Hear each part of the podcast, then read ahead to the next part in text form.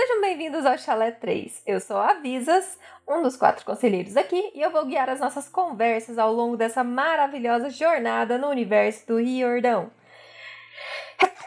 Saúde! Saúde, amor.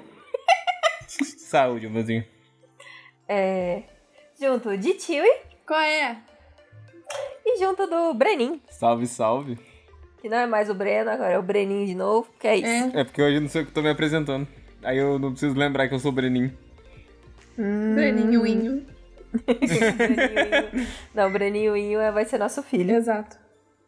E continuamos lendo o livro Percy Jackson e os Olimpianos, o último Olimpiano, capítulo 10, Compra alguns novos amigos. Mas, dona Tio, nós temos mensagens de Iris hoje? Temos sim, Visas. Temos muitas mensagens de íris, mas graças a Deus são mensagens muito rápidas. É aquilo, né? A gente sempre pede pra galera, manda um oi pra gente. A galera nunca manda. Então a gente fez um- um- uma enquete no Instagram pra obrigar a galera a mandar um oi pra gente. e funcionou. Parabéns, Visas. Excelente ideia. Obrigado, é o chat de Iris. É o chat de Iris. Hoje nós temos mensagens e temos o chat. Na verdade, não são mensagens. Vou, vou arranjar outro nome depois.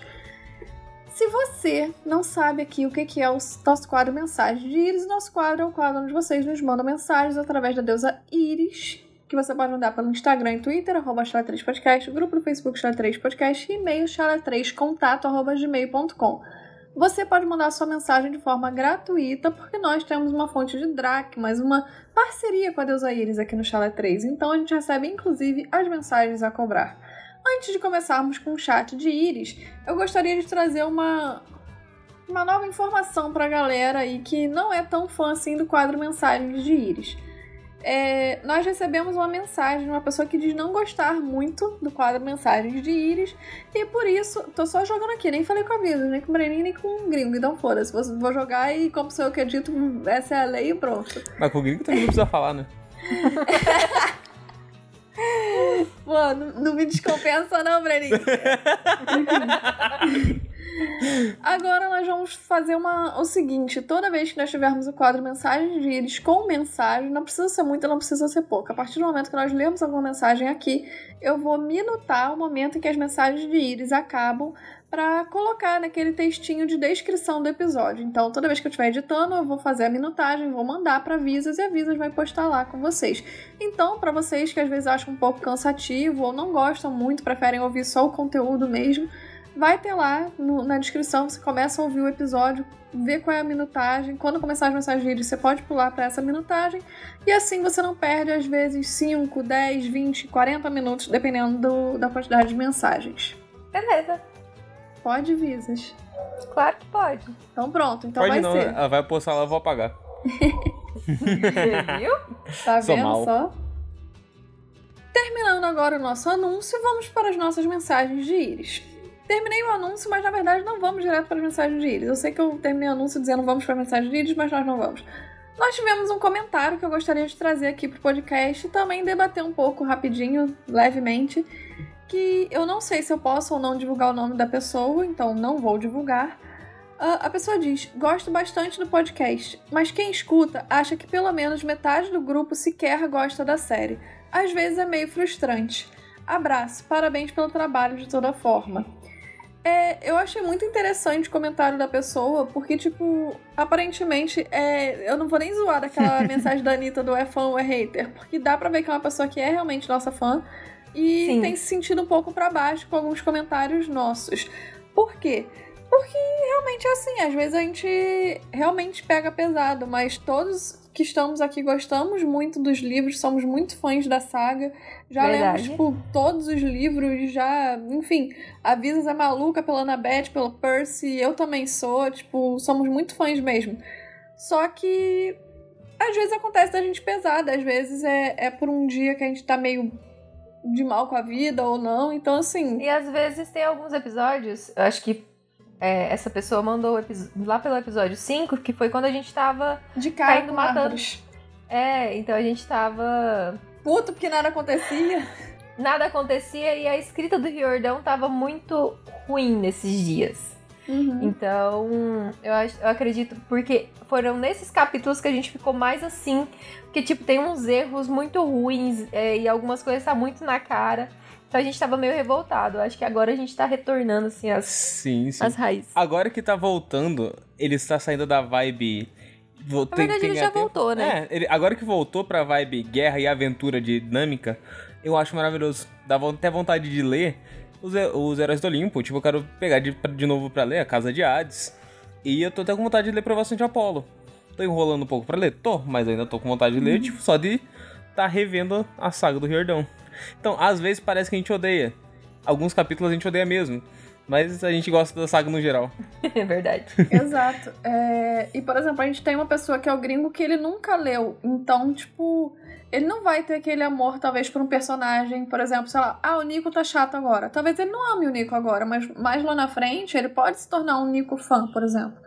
E Nico acaba que o gringo, ele é uma pessoa muito crítica e acaba que eu, eu sinto que a gente influencia ele um pouco com as nossas críticas. Então. É normal isso. Sim, porque a gente tá lendo junto e tudo mais. E o gringo não é um leitor assíduo de várias coisas, ele não é um leitor. Então, acaba que ele só tem isso aqui pra se basear. Então, acaba que fica desse jeito. Mas a gente ama. A gente ama esses livros e é por isso que a gente faz esse Exatamente. podcast. A gente não ganha nada por isso. É por isso que a gente faz. Exato. A gente também já tinha recebido alguns comentários falando que a gente tava brigando muito no podcast, que tava chato. Só que nós somos quatro pessoas completamente diferentes, então às vezes a gente realmente briga.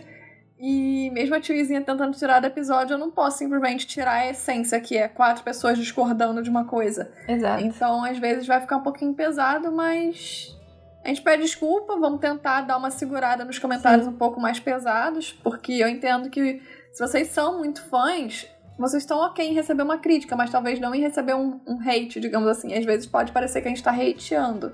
Então vamos tentar dar uma segurada nesse sentido, mas vamos continuar com as nossas opiniões aqui. Vamos só tentar não pesar tanto. Exato. É que aquele negócio, né? não, não tem como elogiar coisa ruim. Se tá ruim, tem que falar que tá ruim. É, Senão não melhora. exato. Estamos aqui para avaliar o contexto do livro no geral, não é só para falar bem da obra, que é uma obra que a gente ama, Uhum. mas que a gente também tem que apontar os erros que aconteceram com ela. Então, mas é igual a Tia disse, vamos tentar não pesar tanto a mão e segurar um pouquinho, mas ainda assim expondo as nossas opiniões. Exatamente. E muito obrigada pelo seu comentário. É, foi uma crítica bastante construtiva. S2. Se tiver mais, pode mandar. E depois conte, se, se acaso mandar, você diga se a gente pode usar seu nome. Mas quem quiser mandar também, gente, tanto no privado quanto pra todo mundo ver, não tem problema. A crítica sendo construtiva, ela sempre é, é bem-vinda. Exato. Só não manda hate, porque senão eu choro. Mentira. É, Não façam a tia chorar. Então, eu sempre vou tentar deixar lá no, no Spotify algumas caixinhas de mensagem para vocês mandarem pra gente. Então, pode deixar mensagem lá que a gente vê, a gente pode ler aqui. Uhum. Só mandem seu nome se acaso você quiser que apareça, ou então, se quiser que o comentário seja anônimo, fala também. Se não quiser que apareça, só coloca lá. Não quero que apareça, porra. É. E agora, vamos para o nosso chat de íris. Nosso primeiro chat de íris é da Hello Underline Helog, que também é conhecida como Elo. Gostaria de agradecer por alegrarem minhas sextas-feiras. Ah, eu que agradeço. Obrigada por ouvir você a dar gente. play. Que bom É. que a gente te deixa um pouquinho mais alegre na sexta-feira. Uhum. Na minha cabeça a gente só fala merda, mas tem gente ficando Então, feliz. Exato. Tá É que ótimo. eles ficam felizes que não é, é eles que estão falando, né, a gente. É, é, é aquela, tipo, quase uma vergonha alheia que você olha assim, tipo, sabe? Aí você ri. A nossa próxima mensagem é de um cara que eu talvez já tenha ouvido falar, mas eu não tenho certeza. Do Brenin. E- Ah, é. É. Te amo, meu amor. Com um, dois, três, quatro, cinco R's. S2. É só essa a mensagem mesmo, KK. Obrigada, Brenin. Também te amo, amor. Te amo mais que tudo, amor. Olha, Não tem um. um, um, um- Oi, Tiwi. Espero que seu dia esteja bom.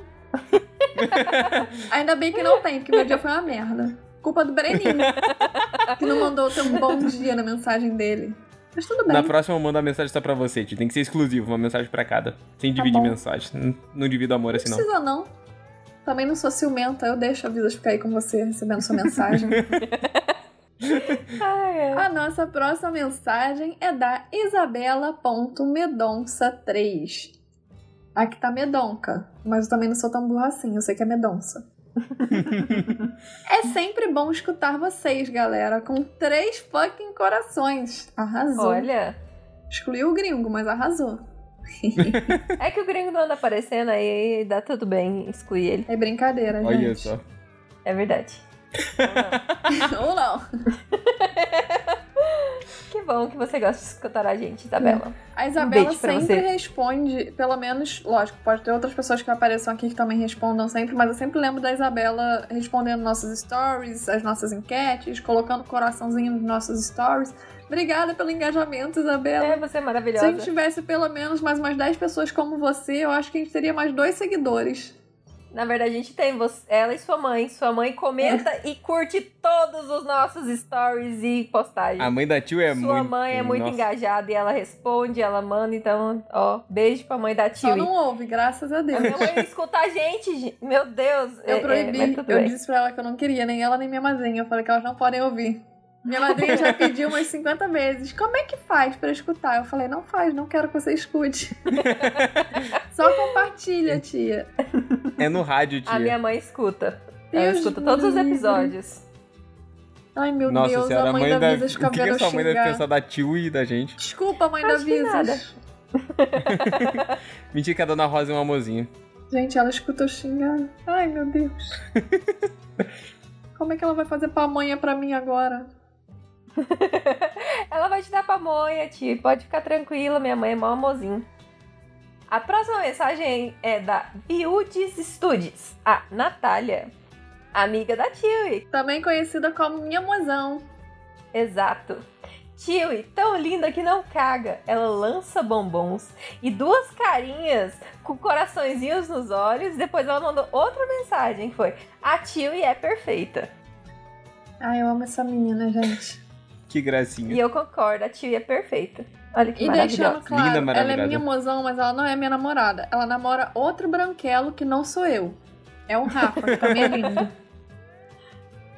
É, é que é Tá incrível entendido. que a mozão tem o Mo, que é o Rafa, que é um branquelo alto com cara de otário, e ela tem a mozão, que sou eu, uma branquela alta com cara de otária. É os otários da vida dela, faz parte. Um beijo pra minha mozão linda que eu amo. Valeu pela mensagem, mozão da Tio. E manda mais, que a mozão também às vezes engaja. Mas eu também vou lá no Instagram dela de estudos e engaja. Inclusive, gente, se você gosta dessas coisas de Instagram de estudos, de ou queira estudar engenharia ou algo assim, ou quer aprender a se organizar para faculdade, pode seguir o Instagram da Mozão, que a Mozão, o View de Estudos, ela faz todos esses, esses trem lá que me dá um ódio, porque eu lembro de quando eu tava na faculdade, aí eu quero chorar, mas a minha Mozão é linda. O arroba dela é arroba viuge, V-I-U-G-E-S, T-U-D-I-E-S. Desculpa, eu sou disléxica, eu começo a soletrar quando eu tô lendo, fica muito complicado, mas espero que vocês tenham entendido. e a nossa próxima mensagem é do F. Franca Lucas. Ou do Lucas também. E a mensagem do Lucas é: No multiverso, o gringo, assim como o Azagal, é um homem de porca-fé. Cara, eu, eu, eu preciso dizer, eu acredito que isso seja uma referência ao podcast do Nerdcast, que eu nunca ouvi. Uhum. Mas É. eu achei tão maravilhoso e tão engraçado que puta que me pariu, irmão. Juro. Ficou bom mesmo. O menino juntou duas Porra. referências numa só, pô. É do, é do Jovem Nerd, do Azagal, e do Coisa de Nerd, que é do Leão e da Nilce. Cara, isso é, isso é mandou maravilhoso. bem, pô. É aquilo, a referência eu não peguei. Mas eu entendi que era uma re... contexto. É, eu entendi que era uma referência e acho que encaixa perfeitamente no gringo e achei maravilhoso. Parabéns, Lucas. De verdade. Você, você é ótimo. Você mandou bem Inclusive, demais, Lucas. Manda mais. Tá de parabéns. Não merece Vamos- palmos, merece Tocantins inteiro. Vamos ter mais chats de íris lá no Instagram, então mandem mais mensagens. A próxima mensagem é de uma pessoa que eu não conheço, nunca ouvi falar. Também não, nunca nem vi. É de uma senhora de 60 anos de idade. Cê- Forma derby, tem um poodle amarelado. que tem um nome de idosa que com 60 A- anos a ela já tem Regina 90. Rouca, A Regina Rouca. é a Regina Rouca. É amiga da tia. da tia Kakura.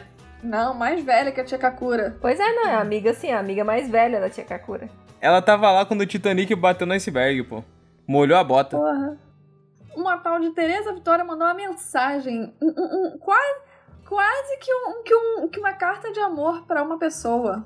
Que não sou eu.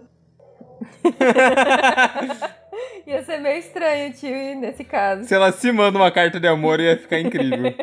se ela se ela manda a tio é maravilhosa, linda demais, ia ser maravilhoso, tio. Ela tem a Natália pra fazer isso. Quero dizer que a Visas é linda. Te amo, Visas. Ai, também te amo, tio.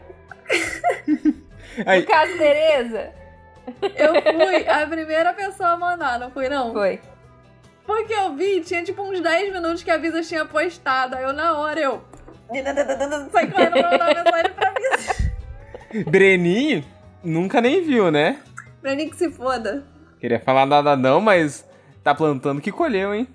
Bagulho aqui é tio e Visas. Visas, a gente precisa arranjar um chip pra gente, mas é que o nosso nome é muito merda.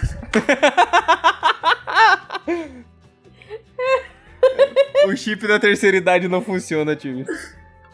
Não dá, cara, é muito ruim.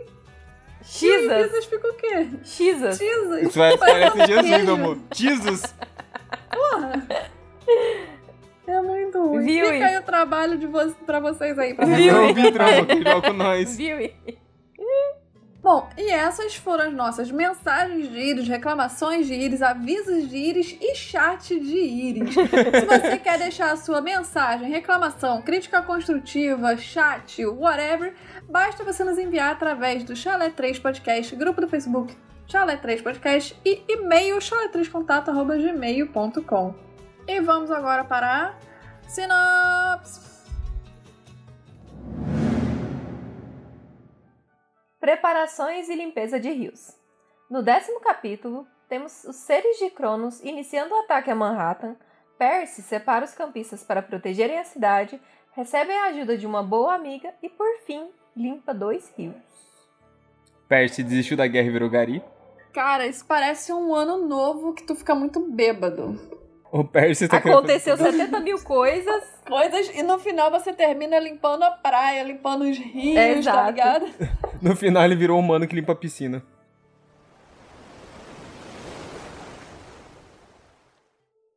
Bom, os campistas eles desceram lá do Olimpo pra ver a cidade adormecida. E quando chegam lá embaixo, eles veem que a senhora Larry tá muito feliz ali, comendo cachorro quente da banquinha, e que o Argus tá com todos os olhos arregalados, pensando que porra é essa que tá acontecendo. Melhor coisa é a senhora Larry, super feliz, todo mundo dormindo e ela tá lá, olha, mó legal, todo Alegria. mundo dormindo, comendo os cachorro quente. Eu acho que no momento que o dono da barraquinha se encolheu no chão e dormiu, ela falou: "Ah, É minha chance. É o meu momento, foda-se. é agora ou nunca. O Percy daí ele comenta com o Argus que é melhor pra ele voltar pro acampamento, pra ela proteger, porque ele não sabe o que pode estar acontecendo lá. E o Argus até concorda com ele, ele fica saber que ele fica feliz em saber que quem vai proteger a cidade é os campistas. Ele dá aquele, vai lá garoto, tu consegue. Então ele entrega o escudo pra Annabeth e ele parte, ele parte com as duas harpias na direção ali. Acho maravilhoso do- no quesito do Argus que o Percy fala: Olha, ele não fala, ele só grune. Diz as lendas que ele tem um olho na língua, por isso que ele não fala. É muito engraçado. Compreensível, né? Pô, se Aham. tivesse um olho na língua, eu também não falava nada. Muito estranho. Mas o, uma coisa que eu acho que eu até interrompi a Visas, que a Visas ia falar. É que a gente comentava até que das arpias e que o Kiro ia embora com uma delas. Mas não, aparentemente as duas estavam lá, mais o Exato. E o Kiro só pegou a, a cadeirinha dele e foi É, eu Tipo, acho que ele, eu acho que ele guardou a cadeira dentro do. dentro da van e foi embora como centauro, porque não faz sentido nenhum ele de cadeira de roda. Ele apertou um botão, ela virou uma maleta, ele levou na mão e saiu correndo. só se for. Colocou Mas, nas enfim. costas pra poder usar quando fosse preciso. É que às vezes Ou ele tem que dar uma seja, nós Xavier, né? O Argus e, e duas arpias pra proteger. No acampamento. Ah, tem o dragão também, né? É. Tem o Tem o dragão lá, o Peleu. Tem as ninfas, mas assim, num geral, É o É, mas- Argos e duas Argos. Mas é aquela coisa, o pessoal tá pouco se lixando pro, pro acampamento Então, né? agora. Então, tipo. Exato. O ideal é, Exatamente. vamos jogar um dragão lá porque a galera da cidade vai ser mais útil jogar essa força de destruição pra galera que tem que proteger um- a porra da cidade inteira. Verdade. Eu imagino um Argus descendo soco nos monstros. Porque ele tem muito cara de não usa arma, é socão, tá ligado? Parece, um- pá, socão, tipo foda-se. o- aquele sente humano, né? O, o, O Briareu. Não é? Briareu. Briareu, Briareu. Você não sabe nenhum. É, confundi. Tem o Peleu, tem o Briareu, o Anteu, o, Tem O Irineu, o Irineu. o Teseu. É, mas vai gostar de O colocar Perseu. Neu É, assim. Perseu. Que nem. é, Acho que isso aí deve ter algumas, alguma simbologia grega.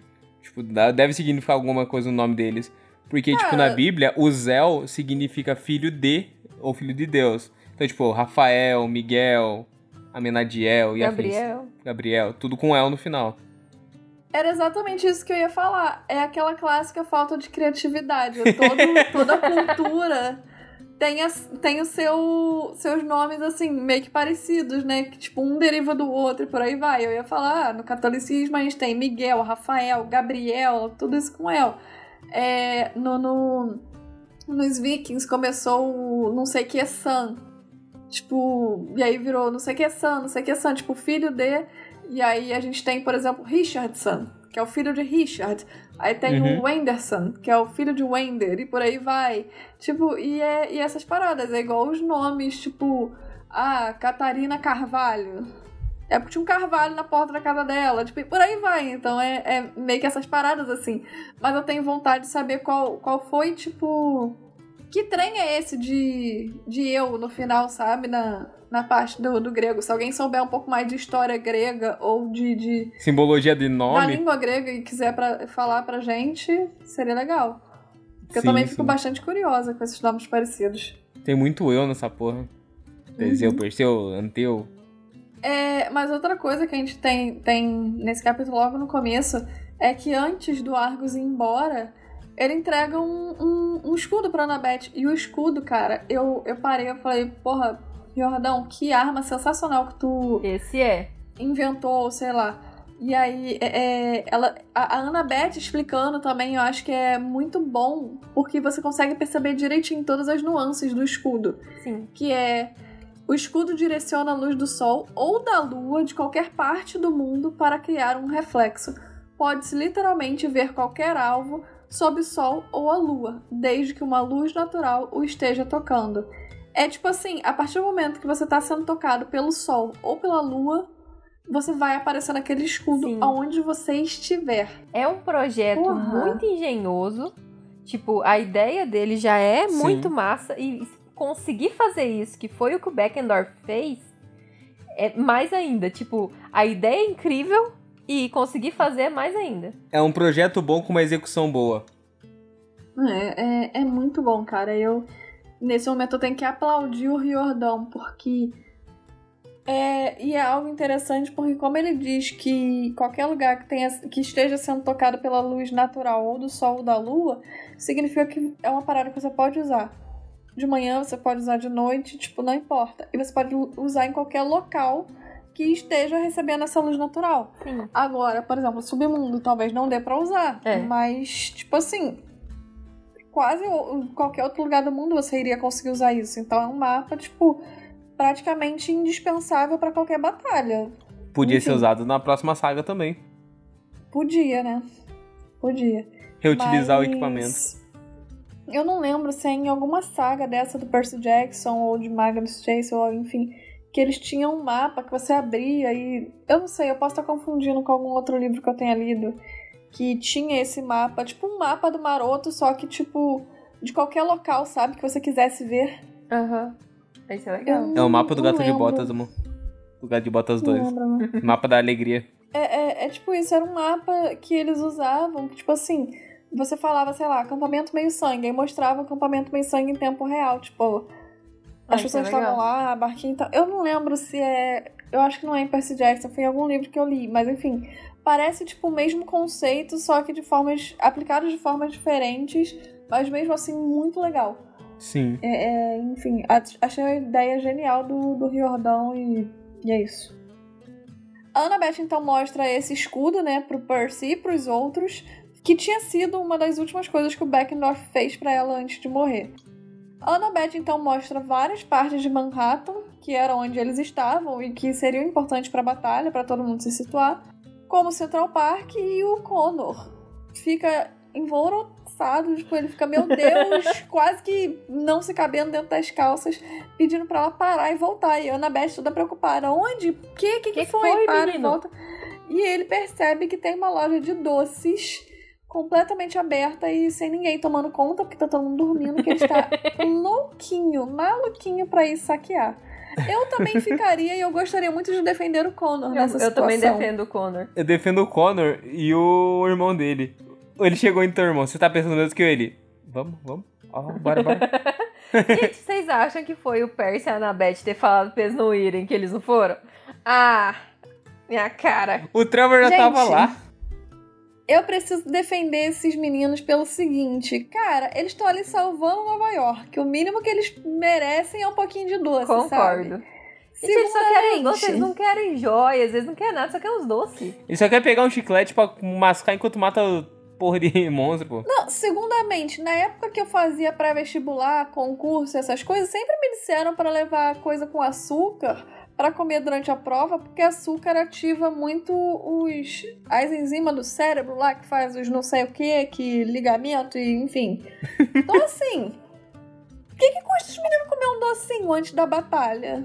A tio chegava lá com um pudim, né? Os neurônios, sabe? pra ajudar É, meu neurônio, um pudim. Porra.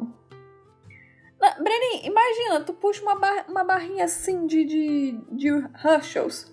Né, Herschel's que tem lá nos Estados Unidos? Acho que é. Hershey's. Uma barra de Milka. Não sei se, se Milka é tão barato assim. É barra de chocolate? Uma barra da É. garoto, tio. Vou falar uma que eu gosto muito. Que não tem aqui no Brasil. E que mesmo se tivesse eu não ia comprar porque é muito caro. Reese's. É chocolate com amendoim. Puta que pariu, que delícia. Tô quase chorando aqui. Duas coisas que eu adoro: chocolate com amendoim Hum. e chocolate com caramelo. Se for caramelo salgado, então, ó. Eu com, com amendoim eu acho maravilhoso. Bom. caramelo salgado é bom. Eu prefiro mais caramelo salgado que com amendoim. Mas é. Mas aí, pô, tu imagina, tu tá ali no meio da guerra. Tu puxa um. Vou lançar um, vou lançar um caro agora pra, pra dar moral. Porque aí os moleques vão estar na loja dos dois vão poder pegar do caro. Tu puxa aquele bombonzinho Lindt Hum. de Hum. caramelo salgado. Porra, ia me dar um gás assim que vocês não têm noção. Eu ia morrer Mó feliz. feliz. Aí, ó. Pô, Atirava a flecha feliz no monstro. Falava, Pensa, eles "Vai, estão lá barrando as crianças de pegar doce, sendo que eles podem morrer hoje. Então deixa, deixa as roubar os crianças pegar doces. doce. Porra. Pô, cara. Vacilo, eu tô vacilo. 100% a favor dos irmãos Stoll e dos filhos de Hermes. Eles precisam saquear a loja de doces, sim, Concordo. entendeu? Precisam de gás pra E batalha. eu acho sacanagem, porque mais pra frente o Percy deixa as, as piriguetes de Afrodite Roubar e perfume! saquear a loja de perfume. Safado, né? É. Ah, Certo, de Percy graça, Jackson. Percy. Percy, então, chama a senhora Larry ali, que tava se aproveitando de todos os cachorro-quente que tava perdido por Nova York. E pede que ela Se ele encontre o deixasse, ela ia acabar com os carrinhos de cachorro-quente, que ela ia de um em um pra, pra comer, e, enfim. E tem milhões, né, em Nova York. Ela tava guardando energia pra guerra. E ele vai, ele olha pra cara dela e fala assim: encontre o Grover. E ele não entende se ela entendeu muito bem o que, que ele pediu. Ele confirmou ali pra ela algumas vezes. Ela deu uma latidinha assim e saiu desvairada em busca de alguma coisa. Ele não sabe bem o que, e que ela é. deu uma lambidona nele. É Queria verdade. deixar claro esse ponto, que depois eu tenho outro ponto. Então ela dá essa lambidona nele e depois sai desvarada. Ele não sabe se ela foi atrás de outra banquinha de cachorro quente ou se foi atrás do Grover. Mas ele pediu pra ir, né? Então é isso. E logo que ela sai, o Pollux, que é o filho de Dionísio. Dionísio, pergunta por que, que eles não estão dormindo também, né? Porque, tipo, né, tá todo mundo dormindo. E quem responde é a Silena, que explica que para fazer os mortais dormirem é muito simples, que basta apenas uma fina camada de magia, porque eles são muito suscetíveis à névoa. Mas que para um semideus é muito mais difícil, porque eles vêm através da névoa e tem mais barreiras. Então é por isso que eles não estão dormindo. O Percy até fica surpreso dela saber tudo isso, Mas é super compreensível por ela ser filha de Afrodite e poder usar o charme. Então, Acho é... engraçado o Percy. Tu sabe de magia, ela? Eu não sei só de maquiagem. Porra. Porra, você acha que eu me maquio o dia inteiro, caralho? É que é tipo isso, é quando o garoto que fica dormindo no final da sua turma o dia inteiro responde uma pergunta. Você fica, nossa, como é que você sabe isso? Irmão, Eu tô aqui todo dia. ele pode dormir o dia inteiro na sala, mas em casa ele faz outras coisas, tá ligado? E me, me veio muito uma vibe nessa resposta da Selena. Ela parece que ela responde meio puta, mas ao mesmo tempo um pouco envergonhada. E aí, primeiro, fica aquela leve desconfiança de como é que você sabe disso tudo? Mas eu sinto nela o seguinte, aquela aquela fala da da Harley Quinn, da, Arle, da Arlequina. Me chamou de burra? Eu tenho doutorado, filho da puta. É tipo isso, tipo, irmão, eu não fico passando maquiagem o dia inteiro. E, e, tipo, Tipo, sabe? tem toda a questão do, dessa desconfiança, mas faz sentido ela saber por conta realmente do charme, porque o charme funciona da mesma forma. É um tipo de magia que influencia. E mesmo que não fizesse sentido, o comentário de, deles e, e a própria desconfiança do Percy de outras pessoas é um puro preconceito de que as filhas de Afrodite e os filhos não ligam pra nada, só querem Exato. saber de se maquiar e brincar com o coração dos outros. Tipo, isso é muito chato. Porque o Percy ele não quer saber de ficar na água nadando o dia inteiro. Aposto que tem dia que nem tomar banho esse garoto toma. Certeza. A, a, a Annabeth não fica na biblioteca o dia inteiro. Ela sai pra, sei lá, dançar, ir no cinema com o Percy, fazer outras coisas. Os filhos de Hermes não ficam o dia inteiro roubando os outros. Ele consegue entrar na tua casa e não roubar nada. Então por que, que a filha de Afrodite não pode saber ter outros interesses, sabe? Então, assim, foi o puro preconceito nesse momento. Eu acho que essas deles fazendo várias coisas também reflete do deus em si. Que na mitologia grega, os deuses fazem muitas coisas. Tipo, um deus, tipo Hermes, é deus de 12 coisas. Então, tipo, os filhos deles faz 12 coisas. Tipo, tem vários interesses. A Afrodite é a mesma coisa. Verdade. Aí o Percy fica tipo, hum, ela sabe de magia. Ela, tipo, irmão, E eu tô tempo. nesse acampamento há muito mais tempo que vocês. Te, me respeita, porra. Cria ter. É, uai. Tenho aula com Kiron, sabe? E tem muito filho de artista, por exemplo, que, tipo, sei lá, os pais são atores, os avós eram atores, tipo, tudo isso chega lá, a pessoa faz teatro, faz tudo, mas chega na hora, cara, não quero trabalhar com isso. Por mais que tenha talento, a pessoa não quer, tem outros interesses, sabe? Exato. Então, enfim. Só que parece que é uma coisa, tipo assim, sei lá, a pessoa vem de uma família de médicos e aí a pessoa não pode ter outro interesse, não pode querer fazer, sei lá, direito, a pessoa tem que fazer medicina. Sim. E, enfim. É umas coisas, tipo, meio sem noção. E aí, nesse momento, eu achei que foi isso. Foi o puro suco do preconceito. Não foi, tipo, desconfiança, não foi surpresa, não foi nada. Foi só o preconceito, tipo, falando alto. Concordo. Mas também acho que é um pouco de surpresa. Eu também, confesso que eu também fico surpresa. Culpa do Riordão que faz a gente Verdade. pensar essas coisas. Fazendo a gente ser preconceituoso, coisa feia, Riordão. às vezes dos outros é preconceito. Do Percy dá pra esperar que seja burrice também. Ele fica tipo, mano, ela sabe magia. Tipo, como é que ela sabe isso? Exato. A Annabeth, então, ela chama o Percy ali pra ele ver algumas imagens no escudo. Ela, ela mostra ali pra ele que estão tendo algumas tropas de Cronos chegando por vários pontos da cidade. Tanto por rios, por pontes e túneis, prontos pra tomar a cidade e atacar o Olimpo. Que ele comentou até que a cidade está fora de ataque pelo ar, mas pela água e pela terra ainda está desprotegida. E o Percy ele se questiona ali o que está acontecendo fora de Manhattan e ele usa o escudo para ver que tem muita magia acontecendo lá fora. Tanto o Cronos tá fazendo o tempo ficar mais devagar para quem se aproxima da cidade, quanto para Hecate que tá colocando ideia nas cabeças das pessoas para irem para outro lugar. Ele até cita que em Nova Jersey, as pessoas estão indo no carro, chegando perto de Manhattan, elas desviam a rota e vão a 2 por hora para não chegar perto da cidade. É, tanto as pessoas estão, tipo, cada vez que elas se aproximam da cidade, elas vão ficando cada vez mais lentas, mais lentas. Que é o poder do Cronos funcionando aí, né? Sim. Diminuindo a velocidade. E o pessoal, eu acho muito legal a menção a Hecate e o, o trabalho que ela tá fazendo de magia nessa guerra. A gente não vê tanto, não vê a deusa em si, mas vê todo o trabalho que ela tá tendo ao redor. Então isso é bem legal. E acho interessante ela colocar na cabeça das pessoas, tipo, ah, ir pra outro lugar, fazer uma rota e ir pra outra cidade. Eu só penso que se tem mais gente na cidade, acho que sobrecarrega o feitiço que o Morfeu lançou e tem chance de zicar a magia dele. Exato. Porque aí as Porque parece que o Morfeu lançou, tipo, só um feitiço e pronto. Mas lá na frente a gente vê que não, que se a pessoa entrar, ela adormece. Então, realmente é isso. É pra manter o, o feitiço de Morfeu pra mais tempo, igual a Breninho falou agora. Acho bem interessante isso, porque eles planejaram muito bem. Sim. Muito. Tanto que eu acho que eles contaram que Zeus falou, porra, eu só vou atacar o Olimpo pelo céu. Que ele foi naquela arrogância de achar que só porque ele voa a galera vai dar importância só pro ponto dele. E esqueceu de ligar pra terra, não em si. Não, e eles também estavam contando que eles não iam subir de elevador. Você lembra que o Hermes até faz uma Sim. gracinha? Que, tipo, ah, você acha que as tropas de Cronos vão subir de elevador. Então, tipo, pra eles é completamente inviável, mas não é bem assim, né? Olha aí, eles atacando Manhattan. É aquele negócio, vitória é vitória. Se eles tiverem que subir de 20 em 20 de elevador pra dominar tudo, não tem o problema eles importante fazerem. é o Cronos conseguir subir e sentar lá na cadeirinha. Exato. Sim. Enfim, foi muito bem construído, porque faz sentido a demora pro Cronos invadir Manhattan e invadir o Olimpo.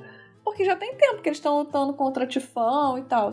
Só que eles estavam trazendo, tipo, fazendo todo aquele plano pra Nova York dormir, pros deuses estarem Sim. longe, pra Morfeu tá, tipo, recarregado, digamos assim, pra Hecate conseguir agir junto de Morfeu e junto de Cronos, pro próprio Cronos conseguir fazer o mundo ao redor de Nova York, tipo, desacelerar. É muita coisa envolvida. Então isso faz com que faça sentido a demora pra guerra começar. Porque desde a invasão do acampamento, tipo, uns seis meses depois já dava pra ele invadir. Mas não, ele esperou um ano inteiro. E aí não fica muito aquela sensação que o pessoal brinca de Harry Potter que Voldemort esperava sempre o ano letivo acabar pra, pra tentar matar o Harry. não fica essa sensação, porque você vê que foi uma coisa muito planejada, muito certinha, muito de, tipo, precisamos fazer tudo devagar. E combina muito com o personagem do Cronos. Tipo, já esperei dois mil anos, eu posso esperar um pouco mais. Sim. E fazer tudo dar certo. Ele é o titã do tempo ainda. Exatamente. E ele ainda é o titã do tempo. Ou seja, pra ele, não, não, não precisa ser tudo na hora. Igual alguns deuses mais ansiosos. Que "Ai, tem que ser do jeito que eu quero, tem que ser agora. Não, o Cronos ele tem aquela paciência de esperar o tempo certo das coisas, porque, porque ele também é o deus do tempo, sabe?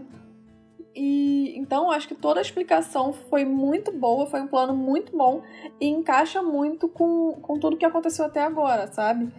É, Concordo. e, e, enfim, e eu sublinhei duas coisas, que foi o fato do, da Hecate estar ajudando, porque já foram duas vezes que ela foi mencionada nesse livro, como na primeira foi, ela tá na, do lado de Cronos, né, quando ela tava ajudando a galera a invadir pelo céu, e agora quando ela tá ajudando para fazer as pessoas, tipo, mudarem de ideia ao chegar perto de Nova York, ir, de Manhattan e irem para outro lugar.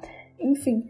E outra coisa que eu gravei também foi quando eles perceberam o que estava acontecendo, eles perceberam outra coisa. Não devemos esperar nenhuma ajuda de fora. Por quê? Porque se ninguém está conseguindo se aproximar, não tem como eles esperarem alguém chegar lá e ajudar eles. Exato. Ou seja, é eles por eles.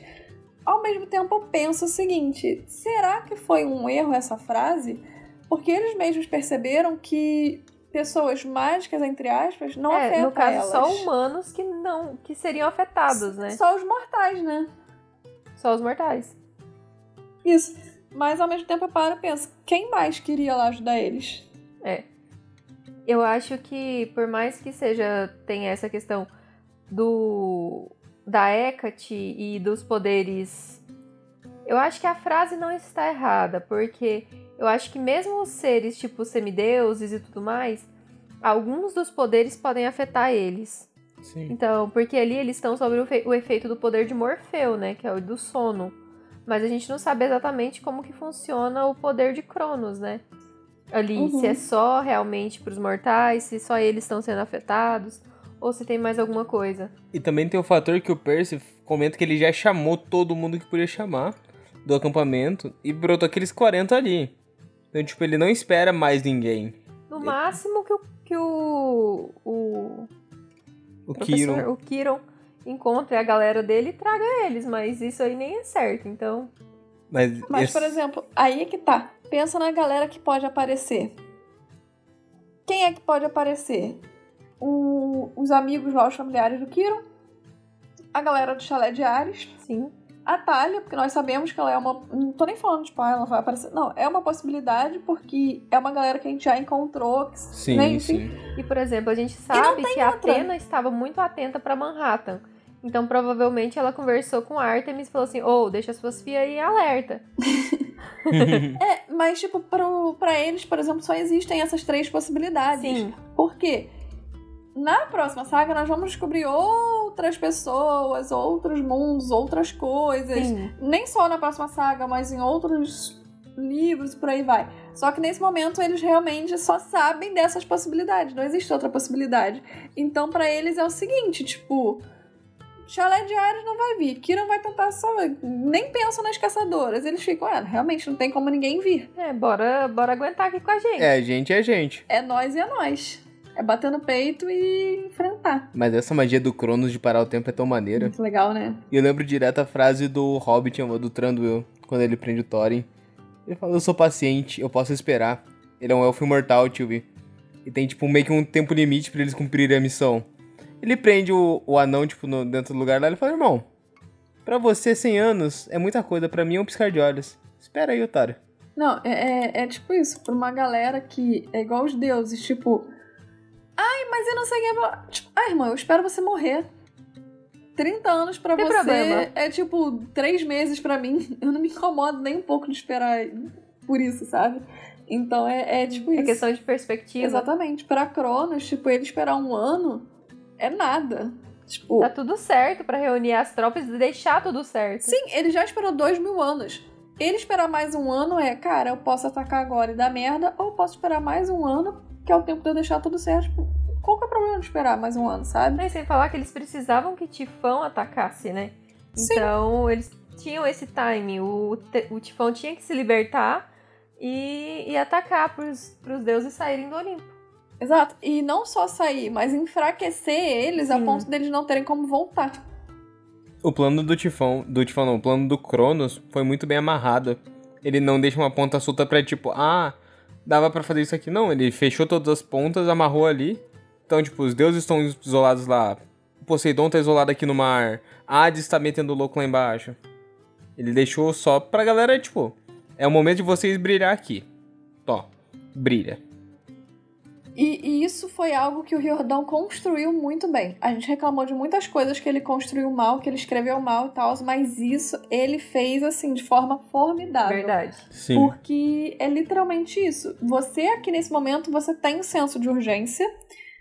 Você já tem o Percy tentando fazer as coisas e tal, mas você tem 40 semideuses versus monstro em 300. barco, monstro em ponte, monstro em não sei onde, deus do Olimpo fora e outros deuses ajudando Cronos e toda aquela confusão e você tá naquele ponto de caraca, a guerra vai começar, a gente vai começar perdendo.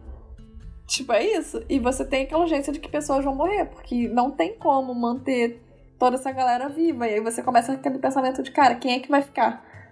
Tipo, e por Sim. aí vai. Então, é- é, ele chegou agora na metade do livro, não tava na metade, mas entre aspas estamos na metade.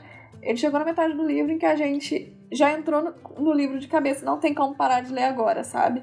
Quem chega nesse capítulo não para mais de ler o livro, vai até o final. Não tem como. Então, a partir daqui, eu sinto que ele construiu tudo muito bem, amarrou tudo muito bem, ficou tudo muito bom. E, enfim, parabéns, Jordão, e é por isso que eu te amo. Então, né? A gente ama Jordão. Por isso, e quando você bota a Percabete? Aqui dá pra sentir o plano inteligente do Cronos. Eu não consigo achar um furo no plano. Eu acho que foi um plano muito bem feito. É verdade. Dá- Deu, deu gosto de ler. O Riordão, quando quer se esforça e escreve bem, É ele porque- consegue. É porque ele fez o primeiro capítulo, o segundo, aí, aí ele fez esses aqui, aí depois ele saiu amarrando. Aí ele amarrou uns com nó cego e outro com nó de marinheiro, né? É, exato. Mas, mas realmente, eu tenho a sensação com esse plano que, que é do Cronos, mas que é do Riordão, que ele fez uma parada muito pensando. Tipo, ele pensou bastante antes de fazer. Não ficou aquela coisa, tipo. Que você vê outros autores fazendo e você consegue achar um furo algo assim. Você não vê uma parada que tenha sido, tipo, ah, dá pra ver claramente que foi o autor que quis botar isso aqui. Não, cara, ele construiu em vários outros capítulos que a Hecate estava do lado de Cronos. Ele construiu em outro capítulo que ele botou o Grover pra dormir, mesmo que de forma que eu tenha achado meio ruim. A forma que ele usou o Morfeu nesse capítulo eu achei ruim. Mas ele chamou o Mor Morfeu lá atrás, falou a história dele, depois jogou ele aqui na frente, como que ele usou isso e tal, amarrou direitinho. Usou o poder do Cronos, tipo, que é até esquecido por nós, que a gente esquece os poderes que o Cronos tem, a gente só lembra da foice, mas assim, o cara é deus do tempo. E também foi um poder que ele usou no próprio Percy, no livro passado. Então, assim, ficou muito bem construído, muito bem amarrado, muito bem evoluído. Que ele evoluiu tudo muito direitinho, então ficou muito bom. Verdade. Não parece uma coisa tipo. É, a, o, Pensei agora por conta do roteiro. É, não parece que foi uma parada, tipo, ah, só aconteceu isso por causa do roteiro. Foi tipo, realmente tipo, não, planejado. Sabe? Ele planejou é, bem essa batalha. Ficou bonitinho. A Tio tem que fazer as vozes dos personagens, hein? Ah, porque quando é comigo eu tenho que fazer, mas quando é eu é com vocês... Eu sempre faço. É, não faz. Né? Eu faço sim. não. Gente, eu posso até tentar fazer um teatrinho. Só que, tipo, todas as vozes vão sair igual, porque vai chegar na metade do caminho, eu vou esquecer qual que é a voz do Michael e eu vou confundir com a do Percy por aí vai, mas enfim. Ah, só faz. Eu posso tentar. Eu confio, tio, vai lá. Não vou conseguir, mas eu vou tentar. Vamos lá. Eles têm barcos, observou Michael Will. Um formigamento elétrico percorreu minha coluna. De repente, compreendi o conselho de Atena. Lembre-se dos rios. Eu vou cuidar dos barcos, disse eu. Michael franziu a testa. Como? Deixem comigo, respondi. Precisamos vigiar as pontes e os túneis. Vamos supor que eles optem por um ataque a Midtown ou ao centro da cidade, pelo menos na primeira tentativa. Esse seria o caminho mais rápido para o Empire State Building. Porra, comecei com inglês bonitão também, com building. Michael, leve o chalé de Apollo para a ponte de Williamsburg. Kate, o chalé de Demeter fica com o túnel Brooklyn Battery. Façam crescer espinheiros e era venenosa no túnel. Façam o que for preciso, mas os mantenham longe de lá. Connor, leve metade do chalé de Hermes e dê cobertura à ponte de Manhattan.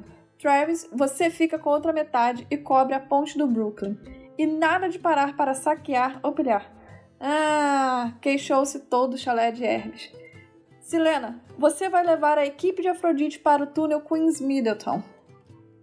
Ai, meus deuses, disse uma de suas irmãs. A Quinta Avenida está bem no nosso caminho. Poderíamos nos equipar e. Bem, os monstros certamente detestam os Vente.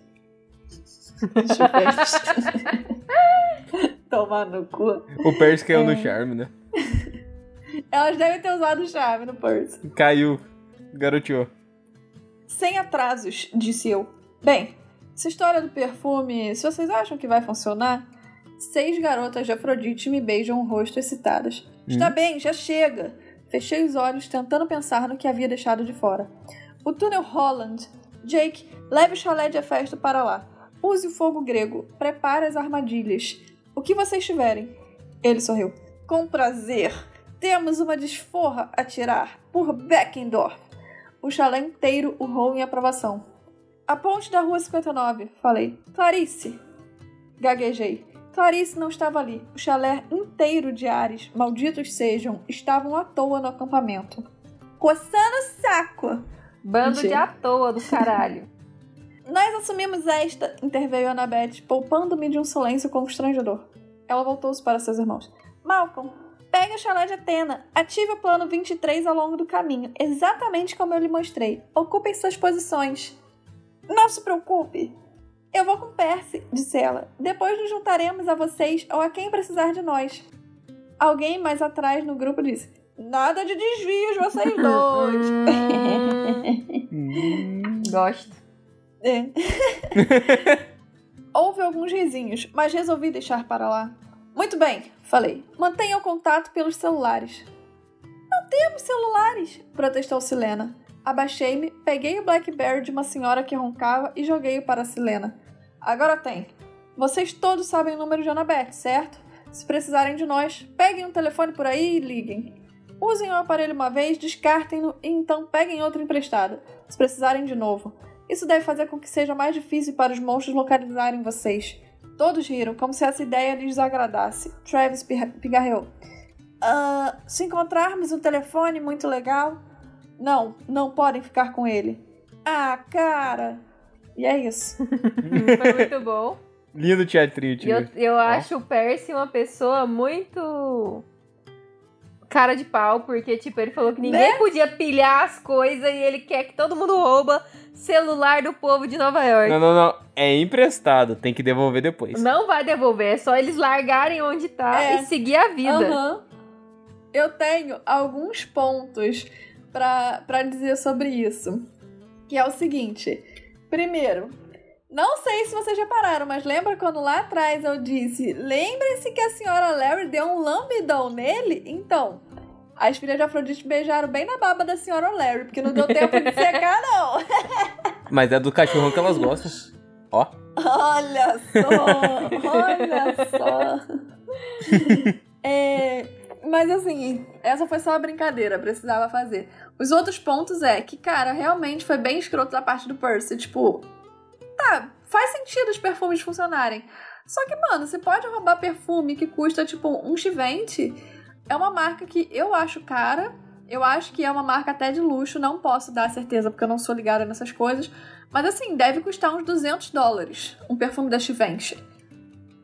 Porra, um docinho custa 5 dólares. Do caro, Não. irmão. Do caro. E não pode comprar docinho, não pode roubar docinho? Porra. É dois pesos, duas medidas. Elas devem ter usado charme nesse momento pra roubar perfume. Eu acho um absurdo a Anabeth ter falado nada com essas meninas. Tudo voraçada pra cima dele. Acho um absurdo. Ele, o, o Yoadão, nesse momento, perdeu a oportunidade de botar a Annabeth olhando de rabo de olho pro Percy. É, Perdeu aqui no. Brasil tá tipo 400, 600 reais um. Olha, tem um de um perfume. 878. Então provavelmente deve ser tipo uns 100 dólares lá. Então é muito dinheiro. Ah, é por aí, realmente. Mas, pô, me- mesmo que seja 100 dólares, tipo, vai comparar um perfume da Givenchy com uma barra de chocolate, por exemplo. Ah, Um, um, um M&M. é um absurdo. Pô, é um absurdo. E foi isso que o Percy fez. Ele liberou o caro, que é o perfume, e proibiu o barato, que é a lojinha de doce. Mas eu acho que ele pensou, ah, se vai ajudar, ela deve fazer alguma coisa com perfume. Ele, ele, real, ele não estudou quem tá junto com ele, ele não sabe os poderes de cada um. Então ele, pô, se os caras roubar, não vai ganhar poderzinho nenhum. Se as meninas da perfume, vai ver da Buffy. Eu acho que ele deve ter pensado o seguinte: elas não vão saquear, elas vão pegar uns perfumes e é isso. Ele acha, Os né? filhos de Hermes, ele parou e pensou, pô, tenho, sei lá, umas seis filhas de Afrodite pedindo pra roubar perfume. Tem 40 filhos de Hermes pedindo pra roubar tudo que eles verem pela frente. Acho que eu vou proibir tudo pra eles e deixar essa galera aqui e tal. Tipo, eu assim, acho mas que eu tenho certeza que várias delas saíram com vários perfumes caros. Aham. E os filhos de Hermes com certeza pararam pra saquear. Isso é fato. Mas uma coisa, eu gosto dessa parte que o Percy tá aí, ele tá dividindo a galera. E tá pensando muito Os bem. dois neurônios dele começaram a funcionar É. nesse capítulo. Ele lembrou do Apertaram plano. a mão e falaram, vamos que E vamos. tem uma questão, o Percy é um guri de Nova York, então é a cidade dele. Então, tipo, ele sabe quais são os caminhos mais rápidos pra chegar ali e eles precisam agir mais rápido possível. Então, faz todo sentido ele ele tomar a frente nesse caso. Não, ele é inteligente em batalha. O Per- não dá pra negar que o Percy é inteligente, porque nos túneis ele joga a galera de armadilha e de ataques que são mais em área. Tipo, um túnel ele jogou a galera do chalé de Hefesto, que faz armadilha, explosão, fogo grego. No outro ele jogou a galera de Demétrio, que faz era, tampa o caminho, veneno. Ele pensou bem na hora de E na dividir a ponte galera. ele jogou Apolo. Sim, que é, o que é flecha. Flechinha. Onde não vai ter como Eu o cara se percebi esconder. isso também. Eu percebi isso também e eu fiquei tipo, caraca, Percy. Aqui, é bom, tu, hein, menino? aqui os dois QI estão. Pô, os Mostrou dois pra neurônios veio, hein? chegaram, ó. Bora, rapaziada. Hora de brilhar. E- e- nisso aqui, ó, eu me garanto. Vamos parar de brigar entre si e vamos começar a brigar com os outros. A Tia não vai pegar referência, mas você vai pegar, amor. Nesse momento, os dois neurônios fizeram multiclone das sombras e viraram 100. Acabou a batalha? Acabou o chakra, voltou pra 2, mas na batalha eles estão multiplicados. Eu não entendi uma palavra do que o Breninho falou. De Narutinho, ele faz clone, Steve. Aí é. O jutsu dele é fazer clone, só faz essa, só faz essa bosta, esse moleque. E ele multiplica, tipo, ele é um, ele vira, tipo, 100 mil. Entendi. É o Percy os dois neurônios dele. Na batalha, multiplica em 200. Acabou a batalha, Vi- volta pra Se 2. transformou em 200 neurônios e acabou a batalha. Eles voltaram a ser dois e voltaram a brigar entre si. Exato. Entendi. Mas é, voltando a esse assunto do, do- de pilhar e tal, o Percy, ele deixa bem claro que é pra pegar um telefone, descartar e depois pegar outro. Não é? Pega um telefone, Liga. devolve pra mesma pessoa que você pegou e depois, se precisar, você pega outro, devolve pra mesma pessoa que você pegou. Não. Então, assim, não entendi. Pode roubar o telefone dos outros, mas não pode pegar a loja. Que isso, Percy? Tá assaltando o E se ele tivesse trabalhador? falado assim, você pega o telefone, liga e devolve. Tipo, ao mesmo tempo, sabe? Mas não. Que fique claro, gente. Se for pra roubar, é pra roubar da Americanas. Não é pra roubar do trabalhador. Exato. Você rouba das grandes marcas. Americanas que não, não me escute falando isso. É, né, não rouba da Americanas, não, que a Americanas tá, tá, tá fodida. Gente, é aquilo. Roubar é feio, mas roubar de pobre é mais feio ainda. Então, não sejam como Percy. Se for roubar, rou- roube de loja. Enfim, igual os filhos de, de, de, de Hermes queriam fazer e o Percy não deixou. Então, depois de montar o plano ali, o Jake Manson, e ele lembra que eles esqueceram o túnel Lincoln. E Percy vê que não tem ninguém pra mandar pra lá, tipo, acabou os campistas. E é nesse momento que chegam brilhando as caçadoras de Artemis. São 30 garotas Vestiam camisas brancas, calças de tecido de camuflagem prateado e botas de combate. Todas traziam espadas ao lado do corpo, aljavas nas costas e arcos apostos. Um bando de lobos brancos circulava em torno de seus pés e muitas das garotas tinham falcões de caça nos braços. O melhor é a Talha, pô, que tá com a camisa do Morte a Barbie. é, morte a Barbie, uma, um coturnão toda de preto e uma, uma delicada tiara na cabeça. então elas estão ali sobre, sob o comando da Atalha, que cumprimenta todo mundo, abraça o Percy, abraça a Anabete, as outras meninas estão assim, tipo, é, meninos nojentos. Aí ela marca de comer um cheeseburger com a Anabete e o Percy depois da batalha, então. Que a Atalha, assim, ela chega. Passa anos sem dar notícia, depois vira e fala: pô, tão me devendo um cheeseburger, hein? Porra, Menina, é foi tu que sumiu! Se bem que ele viu ela, né, no final do livro 4. Uhum. Naquela missãozinha lá do, do, do Hades. E aí eles marcam ali de comer o cheeseburger depois da batalha. E já quer saber pra onde ela vai. E é isso e adeus. Tipo, a Talia chega assim, ó, rapidão, já sabe o que ela tem que fazer. Ela não tem meio meias palavras com ela e é isso. Uhum. E é muito legal também que ele, ele percebe que ela tá com um dobro de caçadoras. E ele fica, menina, de onde saiu essa- galera? E ela fica tipo, ah, cala a boca, vamos batalhar. O importante é que elas estão aqui. Exato. Ou seja, a Talia tá recrutando Esse tempo que elas ficaram longe foi isso que elas ficaram fazendo, galera. E enquanto, assim que elas vão, o Percy vira pra galera, né? Porque aquele momento do discurso motivacional. E ele diz o seguinte: Vocês são os maiores heróis desse milênio. Falei. Não importa quantos monstros caiam sobre vocês. Lutem com bravura e venceremos. Ergui a contracorrente e gritei: Pelo Olimpo! E é isso. Muito bom. Eu acho um bom discurso. Tipo, ele não ficou falando três horas. Ele não é o Theoden pra fazer bons discursos, mas, mas saiu Não, não, legalzinho. ele fez um bom discurso. O Telden faz o discurso. É, o Theoden ele é maravilhoso. Porra. Mas eu gosto desse discurso do Percy, ele é curtinho e fala, ó, vamos lá, lutem, porque nós estamos na merda, mas, mas luta que vai O dar certo. Percy é inteligente. Ele fez o discurso e pensou, porra, vou fazer reunião que pode ser o e-mail? Não, eu mando um e-mail. Discurso curtinho, sucinto e do que precisa falar. Eu queria trazer um pouco a discussão do, discu do discurso, ó, do escudo da Talha. Porque é uma parada, tipo, já que a gente falou do escudo da Annabeth e tal, tipo, o escudo da Annabeth é uma parada mais tecnológica, sabe? Sim. Tipo, de, estrategista e tal. O da Talha, eu sinto que. Eu queria um pouco, discutir um pouco o, escudo dela, porque é uma parada que, tipo, semideuses têm medo, a galera não consegue meio que olhar direito pro escudo. Monstros também, tipo, ficam com o pé atrás, também não conseguem é, encarar direito o escuro e tal. E já que a gente falou um pouco sobre magia nesse episódio, eu queria trazer um pouco o escudo dela, porque, tipo, eu penso duas coisas. Número um, será que tem uma certa magia envolvendo o escudo da Talha? Tipo, a medusa Ele, e tal? ele é um Ou presente se... de Atena, né? Então, eu acredito que tenha por conta disso. É um presente de um deus. Então, ele, ele oferece algum tipo de magia ali pra pessoa ter medo daquilo. É, a, a própria Medusa já é uma, uma cara. Já tem um- uma fisionomia Tem um que peso. assusta. Sim, Na história dela também, né? Sim, então as pessoas já têm esse pé atrás com a Medusa. Então ela aparecendo do nada ali, e o dizem que ele é completamente aterrorizante, esse, esse escudo. Sim. Então eu acredito mas, que sim. Mas aí que tá. Eu, eu acho que pode ter um pouco da magia, mas ao mesmo tempo, sabe quando uma pessoa tem. É, é tipo uma lenda, tem tanta coisa no nome dela que você pode até não achar tão bom, mas você respeita tanto a história que você fica tipo, uou.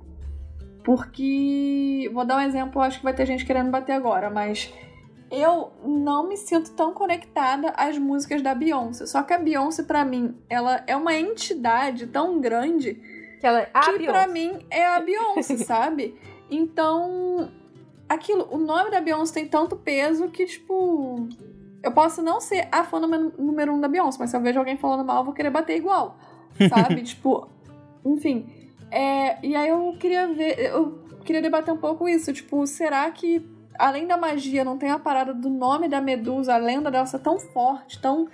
que a galera não quer olhar porque, tipo, é a Medusa, sabe? Tu olha, tu vira pedra. Então, será que envolve um pouco dos dois? Porque é muito impressionante esse escudo dela, né? Eu tipo, lembro que eles comentam, Tio, que ele é uma réplica do escudo dos Zeus, que é o Aegis. Que ele foi feito mesmo e o do Zeus também zoou a galera. Tipo, a pessoa tem tanto medo. E se olhar diretamente, se não me engano, a pessoa vira pedra olhando pro Zeus. Então, tipo, deve ter o respaldo do nome do escudo do, do Aedes mesmo em cima do da Thalia, que é uma réplica. A galera fica, porra. Eu não lembro do de Zeus também virar pedra. Eu não lembro se ele vira pedra, mas eu lembro que ele tem uma puta hora de medo. Deixa eu ver aqui que eu lembro do Aegis. Mas se não me engano, o Aegis, ele é, foi feito com a cabeça da Medusa, não foi não? Sim. É por isso que ele transforma em pedra, se não me engano. Mas vamos, vamos conferir, porque é antes que a gente fala um monte de besteira aqui, aí depois tem que cortar. Mas enfim, mas é isso, porque eu acho muito impressionante o efeito que o escudo da Talha tem em, em pessoas do, desse eu mundo, acho que tem tá, algum sabe? caráter mágico. Tipo, tem a questão da Medusa ter já essa, essa persona dela e tem um pouco do caráter mágico para dar aquele susto. Porque, tipo. É tipo aquele efeito placebo. Ele pode não funcionar, só que a galera acredita é, que tem funciona um e fica, ativo "Aham". ali, sabe? Só ativo, assim, sua... A medusa, não vou olhar. Tipo, medo. Então, tipo, ela tem só esse toquezinho de magia ali pra você assustar no início, aí você não olha. Que também é muito legal o Riordão ter dado esse escudo pra Talha. Também é bem legal, Sim. bem interessante. Obrigada, Riordão, por esses Tá- mimos. Tava vendo. Não diz que vira pedra, mas o escudo foi feito por Hefesto. Tem o nome de Aegis ou de Égide. Ele foi revestido por Atena com a pele da medusa. Então quem olhava ficava cagado de medo, achando que ia virar pedra. Então, tipo, pode até não transformar. Mas a, é- aluga um Tem a triplex. aura de medo. Tem a aura de medo no escudo. É mágico o suficiente. Tipo, já antes da pele, ele já dava medo. Porque ele tinha a estampa de uma górgona. Com a pele, ele piorou, amplificou o efeito. É, mas enfim, era só esse debate que eu queria trazer. E já que a gente tá falando bastante sobre magia, custa nada debater mais um pouquinho. Exato. Acho maravilhoso que só a Thalia é simpática com os campistas. Aí tá, tipo, ela vai lá dar um beijinho no perso das meninas. Eca, homem, homem. As meninas têm, têm pelo menos um- metade delas é nova, tipo, amada, mas também homem é foda, né? Às vezes com o encontro tu já consegue odiar o homem, então não julgo, não julgo. Ah, mas o Percy é tão Porque eu ia falar, eu ia falar, tipo assim, pô, tem uma galera que se juntou, não tem nem, sei lá, um ano e tá ali, eca, homem. Tipo, amada, tem um ano que tu tá odiando homem. Não é pra tu tá nesse nível, não. A galera que tá aí há mil anos eu entendo, mas porra. Aí eu lembrei que homem é foda, que faz sentido. Mas assim, as meninas olharem pro Percy, que tá lá, tipo, só amores pela Anabeth e falar Eca. É tipo, o menino tá nem olhando pra elas, gente. Como que você tá com a Eca do menino? Ele só tá tipo. Ah. Elas estão tudo se fazendo pra ficar bem na fita com a Artemis. tá com a faixinha do Neymar, né? 100% contra homens. Ali o Percy e a Annabeth, eles já saem e tentam pegar um carro para ir até o encontro dos dois principais rios de Manhattan. Mas eles acabam não conseguindo, porque aparentemente os carros estão magicamente desligados. Mas por fim eles conseguem uma Vespa, tipo a do Howard Wolowitz, do Big Bang. Ou do, do primeiro Homem-Aranha. não, porque aquela foi atropelada, amor. Tadinho. Ou do meu malvado favorito. A do malvado favorito é boa. Pode ser também de Luca. Tem uma Vespa lá. E eles seguem lá pro lugar apenas fazendo uma parada antes. A Annabeth chega lá e sai correndo pro parque, onde ela começa a ativar o plano 23. Ela chega a ativar a estátua do William H. Seward, lhe dando o comando de defender a cidade. Aí ela explica o plano que o Dédalo meio que programou, que as estátuas iriam sair acordando as outras até que todos os autômatas estivessem acordados e ia cumprir a missão deles de proteger a cidade. E com sorte, eles não iam confundir os semideuses com os inimigos e iam manter todo mundo vivo. Então, né? Que plano genial. De novo, genial. Cara, Riordão. porra, eu tô rasgando elogios ao Riordão. Que, Riordão, nós porra. somos cachorrinhos seus em alguns capítulos. Porque puta que pariu. Pensar que as estátuas de Nova York São podem ser É autômatos. pra isso que eu comprei 20 livros desse homem. Não foi por causa dos últimos capítulos, foi por causa desse capítulo aqui. Não, e o pior é que ele dá indícios disso, tio, lá no. Quando o, o- o Percy tá na represa Hover, que ele fala com as estátuas, as estátuas lá que tem o dedinho listrado. Então, tipo, você já saca que, pô, estátua pode ser autômato. Mas ele botar um plano inteiro que todas as estátuas de Manhattan vão se ligar pra defender.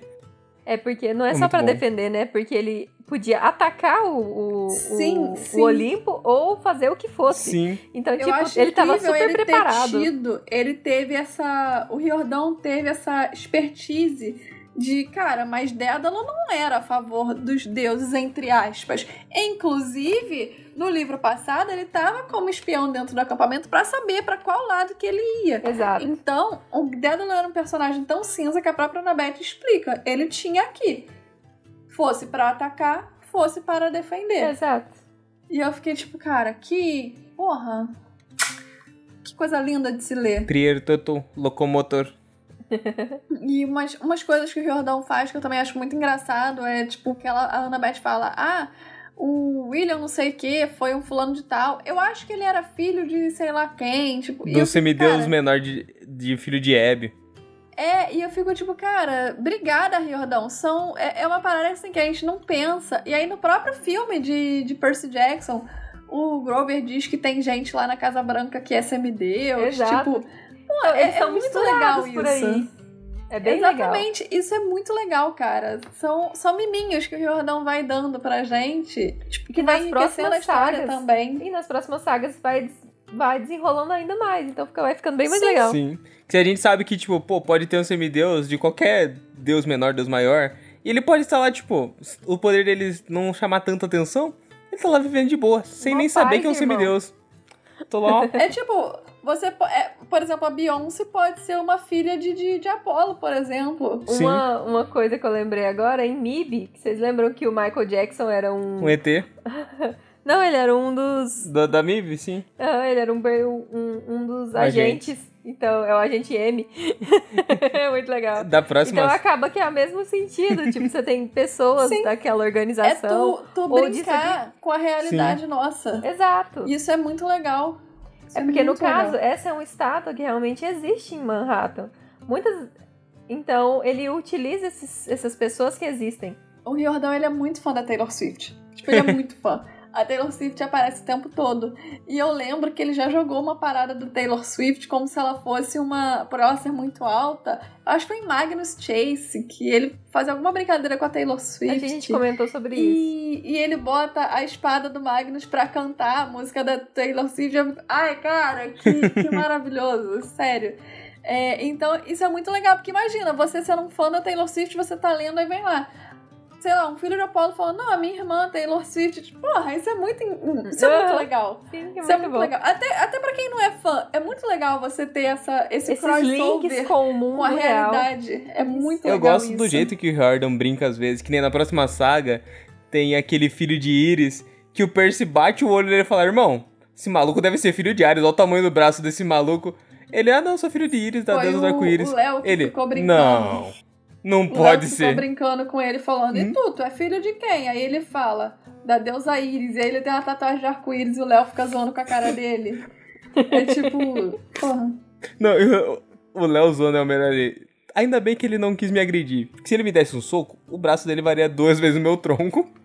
E tipo assim, nisso deles estarem indo pelo caminho de Vespin e tal, é uma coisa que mostra um pouco o caráter do Percy, da Annabeth e até desses semideuses e tal. É que, por exemplo, ele fala que o progresso deles era lento, porque de vez em quando eles encontravam, tipo, pedre- pedestres adormecidos na frente de um veículo. Eles paravam, tiravam eles tal. Eles pegam até Aí, uma tipo, criança sabe? que tava num carrinho, que o carrinho tava. Eles acharam que era uma criança, aí eles viram o carrinho descendo e era um cachorro. Então, tipo. Ele fala assim, ó. Alguns minutos depois tivemos de resgatar um carrinho de bebê que descia a rua à deriva. Acabou que não havia nenhum bebê nele, apenas um poodle adormecido. Primeiro, senhor Percy Jackson, um poodle adormecido é um bebê. Exato. Isso é verdade. Segundo, é, eu trouxe aqui porque eu acho, eu acho que o Jordão, por ele ser um estudioso e tal, ele pode ter feito uma referência ao filme O Encoraçado de Potemkinski. Encoraçado. Que tem a cena do bebê, de um carrinho de bebê descendo de Potemkin, que acabei de jogar aqui. que é uma cena muito famosa é, de um carrinho de bebê no meio da guerra e tal. Tá tendo chup chup, enfim. E aí o carrinho de bebê desce as escadas. E, e essa é uma cena extremamente famosa porque esse filme é tipo 1900 e lá vai bolinha, sabe? Acho que é 1920 e poucos. É, enfim, é um filme russo e tal. E muitos outros filmes fizeram referência, mas muitos mesmo, tipo, de verdade. É uma parada, tipo, da cultura pop Sabe? É igual a cena do, do, do Iluminado, do Jack botando a cabecinha, olhando pro lado e falando Honey, I'm home. Alguma coisa assim, não é mais que ele fala. Enfim, então eu acredito que possa ter sido uma, uma referência do Riordão nessa, nessa parte do carrinho de bebê descendo, tipo, morro e tal.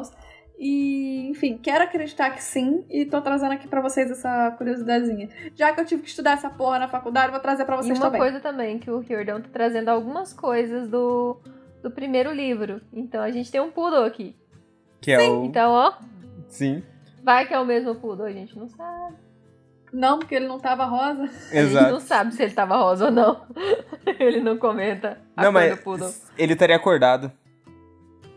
Se fosse uma criatura Não. mágica. Ele não é uma criatura mágica, não aquele outro. mágico. Eu só o Grover que conversa com ele. Ah, é verdade. Ele é só um poodle, coitado. Podia ser o Poodle Rosa, amigo do Grover. Porra, cara, se fosse eu ia me amarrar. Mas é, outra coisa, esse plano de Dédalo é uma, uma, uma parada que também foi muito bem pensada, que é a partir do momento que você acorda a primeira e aciona o plano 23, ela vai acordar todas as outras.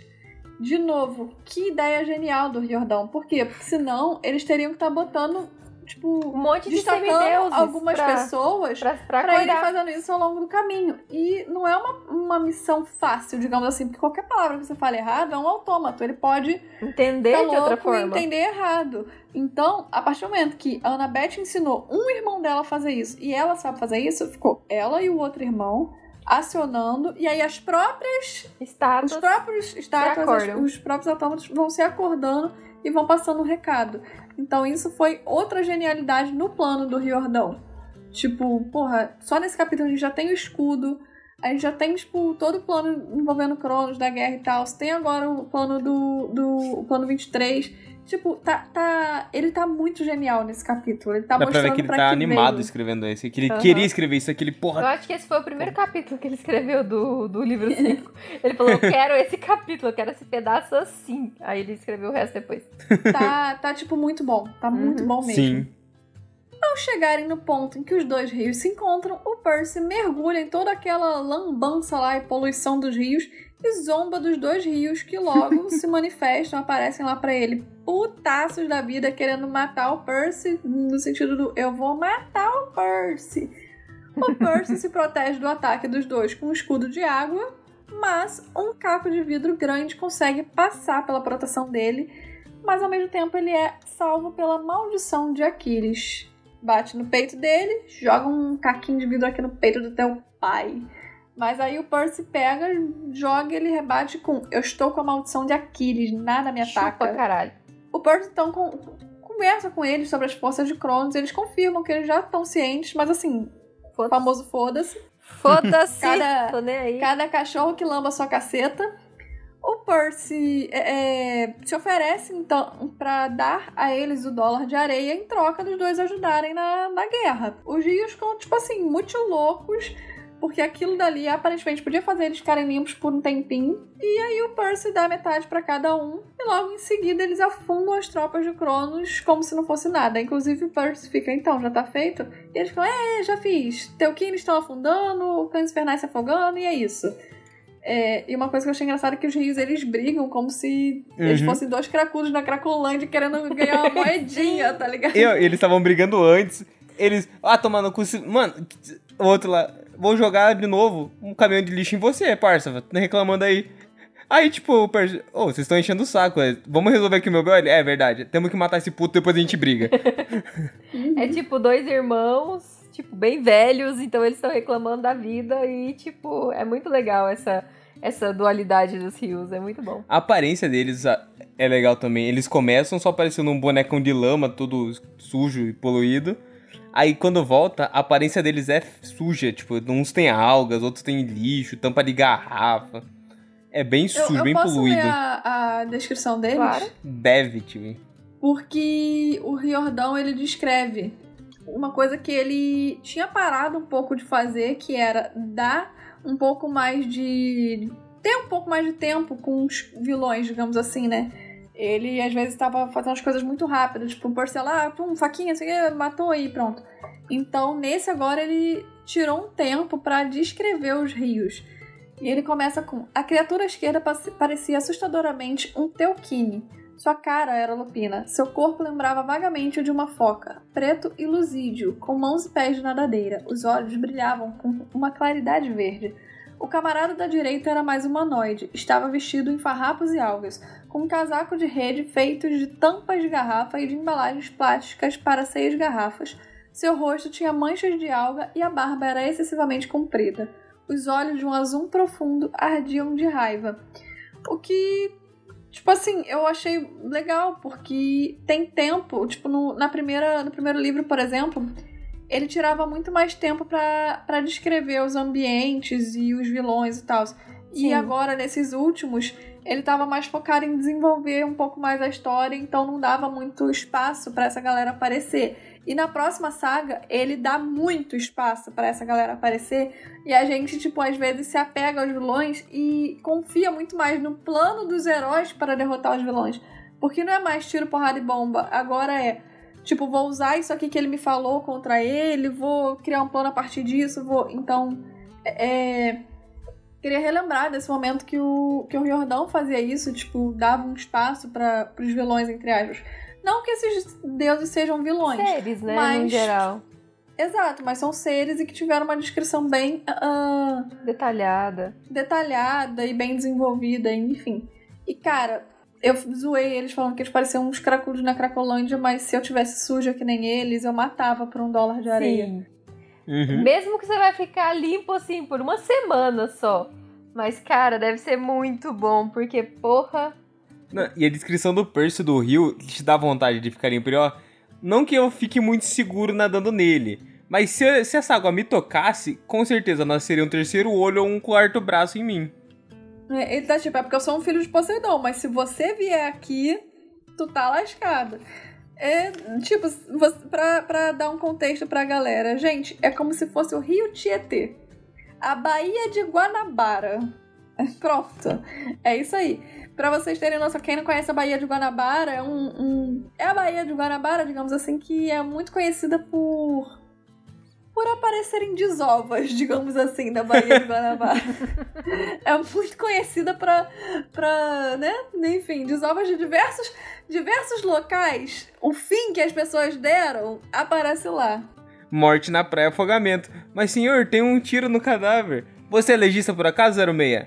Não, senhor. Ótimo, afogamento. Pra vocês entenderem mais ou menos como é que é a situação do Hudson e do. East. e do Hudson.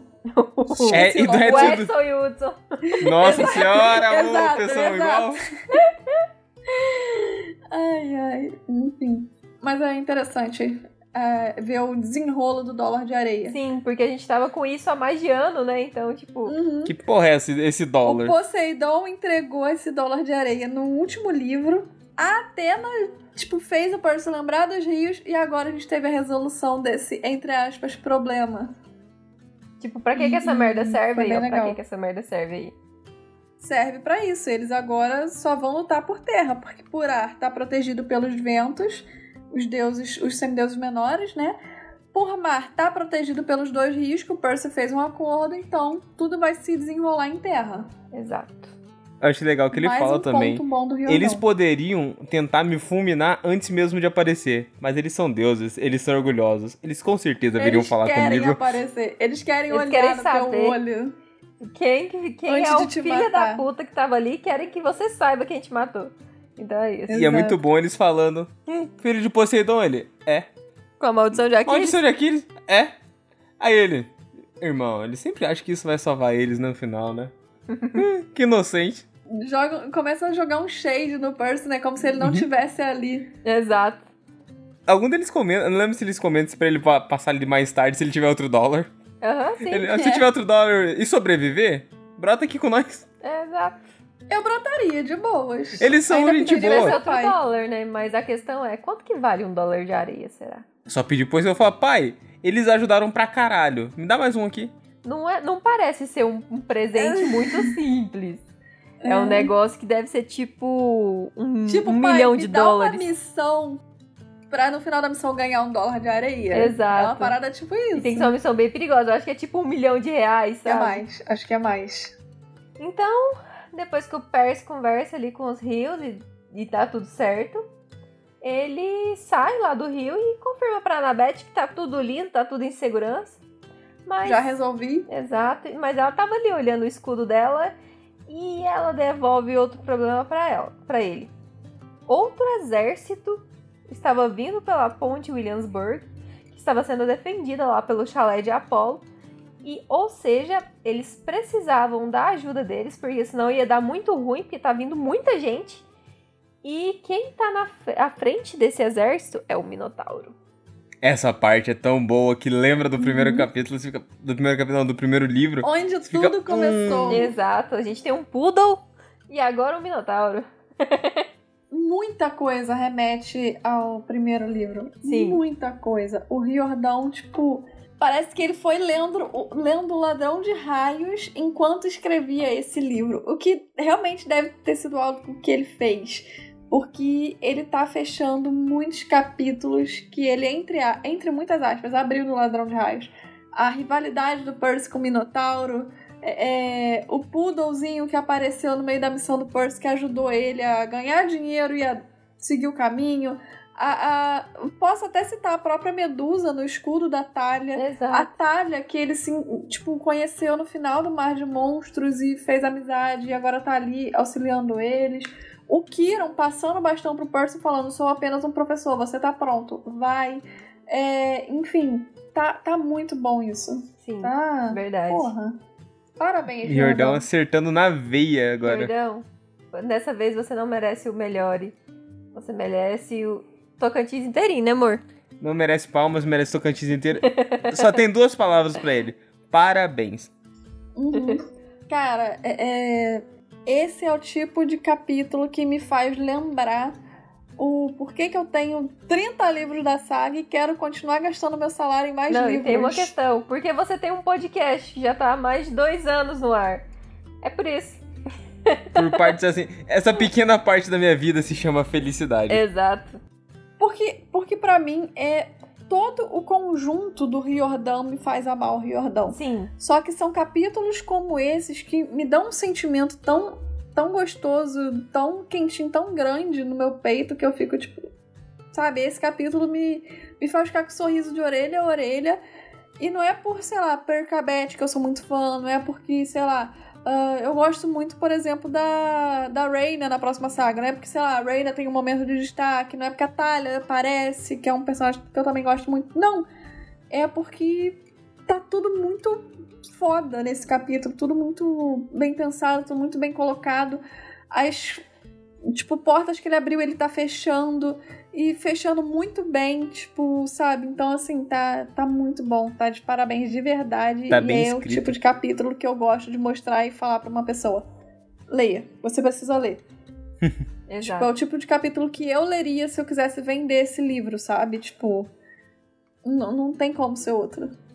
Eu Concordo. gosto quando o Riordão ele se empolga escrevendo, ou até quando ele faz essas brincadeiras que nem, tipo, vai pra próxima saga, chega no, no começo já do segundo livro, do Filho de Netuno, o Percy tá tipo, ah, mas aqui vocês não sabem quem que é o pai de vocês, pra qual legião vocês vão? Ah, não, não. Aqui a gente chega, os nossos pais já nos reclamam direto e já mandam a gente pro nosso chalé. Quando ele tá conversando com a Hazel.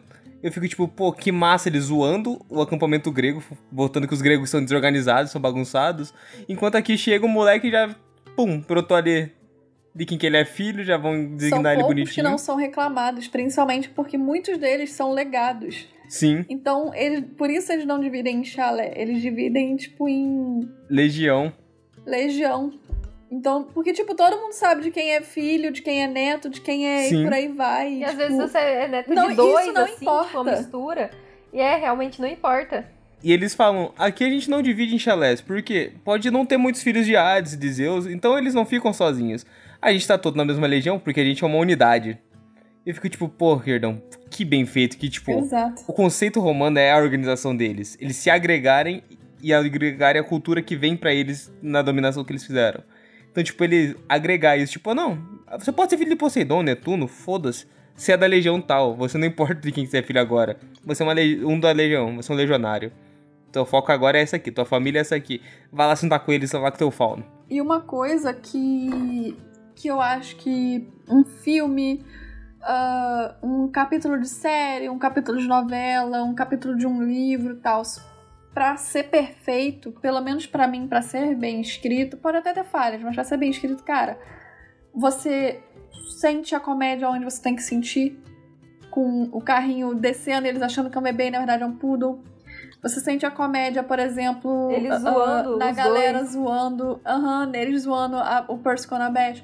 Você sente o drama quando você tem que sentir quando ele fala o nome da Clarice, a Clarice não tá lá.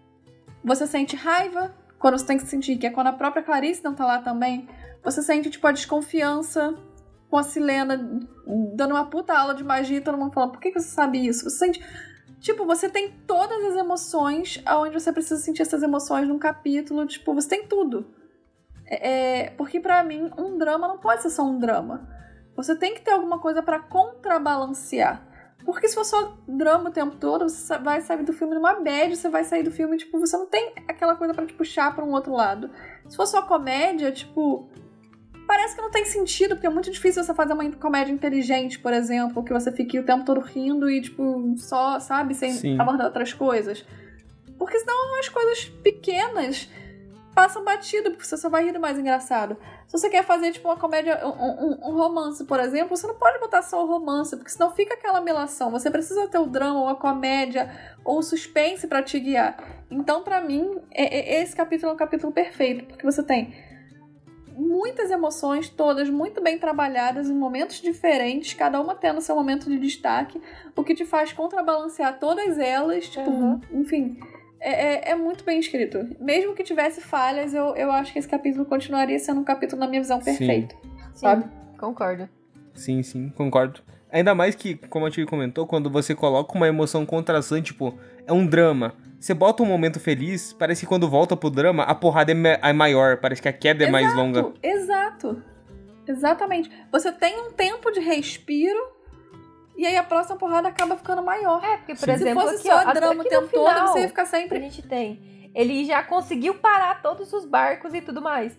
Mas ele tá vindo outro exército pela, pela Tá ponte. vindo um então exército muito vai grande morrer pela ponte todo com o mundo. Minotauro. vai morrer todo mundo que tá lá se a gente não for lá ajudar. Então, tipo, porra, e é o Uhum. Minotauro, caralho. Aqui dá um senso de urgência Daí, absurda. a coisa que deu certo, ele conseguiu ficar com, com os rios do lado dele, mas aí ele sai da água, tipo, com um sorriso de orelha a orelha, pum, já toma uma porrada. Que além de ser um exército muito grande vindo num só lugar e tal, é o Minotauro que tá na frente, que é tipo o monstro da mitologia que ele derrotou uma vez por, entre aspas, sorte, por aí vai. Então é isso, é momentos contrastando um com o outro. As emoções estão sempre, tipo, contrabalanceando uma com a outra. Exato. Então é, é muito bom. Sim, sim, esse capítulo é muito completo. É muito bom mesmo. Mais alguma Por coisa? enquanto, pra mim, gostaria de dizer que esse capítulo é o capítulo do livro. Por enquanto, Meu também. Por enquanto é Eu esse. acho. Eu, eu junto num combo. porque esse capítulo e o próximo são muito bons. Eu não, a sei gente tá é falando do bom. próximo. A gente tá falando de Sim, agora, não, de mas- agora mas pra já, trás. já, já tô dando spoiler. Eu junto esse porque eu, esse pra mim é um capítulo que é parte 1, o seg- o próximo é parte 2. É tipo parte 1 e parte 2 estão juntos num combo, mas esse é muito bom. Tipo, esse capítulo te prende mais. E esse é o momento que eu fico tipo, pensando que o final é bom também, mas o que vale mais nesse, nesse, nesse livro em si, nessa saga, é a jornada dele. Do começo a chegar lá. Eu acho que é maravilhoso. Sim, a gente tem várias baixas, tanto que a gente reclamou muito no início Sim. desse livro, tipo lá pelo capítulo 3, 4. Mas quando você junta a obra inteira, o livro é muito bom. É uma ascendente. Uhum.